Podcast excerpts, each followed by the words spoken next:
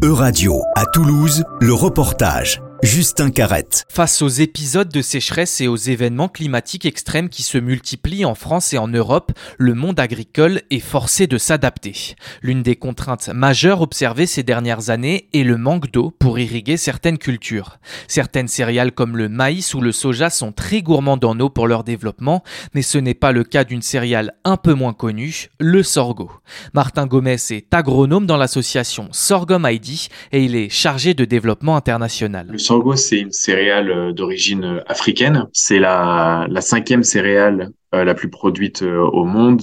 derrière le maïs en premier, le blé, le riz, l'orge et donc ensuite, il y a le, le, sorgho. La France est le premier producteur européen de sorgho, avec notamment la région Occitanie, qui est la principale région productrice dans l'Hexagone. Et cet attrait pour cette céréale sans gluten dans le monde agricole s'explique notamment par ses faibles besoins en eau D'un point de vue agronomique, euh, il y a beaucoup de bénéfices puisque euh, c'est une plante qui est, intéressante grâce au système racinaire profond et euh, au mode de, de photosynthèse qu'elle réalise. L'idée, c'est que grâce au, au, système racinaire qui est plus profond, alors il explore plus de surface pour aller chercher l'eau euh, dans le sol. C'est là où euh, l'eau du coup euh, qui doit être apportée de façon exogène est, moins importante sur du sorgho, mais ça veut toujours dire qu'il lui faut quand même de l'eau pour qu'il pousse, évidemment.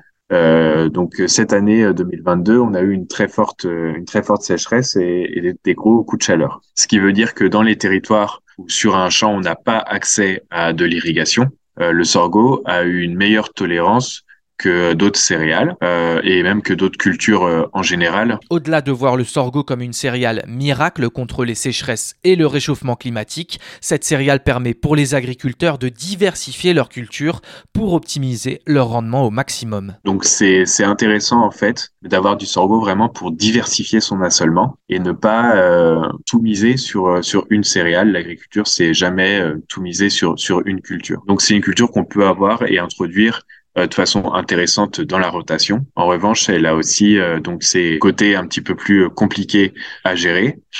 notamment après ce qui est en, relation avec la commercialisation du grain. Finalement, le seul problème de cette céréale, c'est qu'elle soit peu connue et donc difficile à commercialiser, selon Martin Gomez. Aujourd'hui, il n'est pas encore tellement pris en compte dans les recettes qui sont mises en place, notamment par les agro-industriels.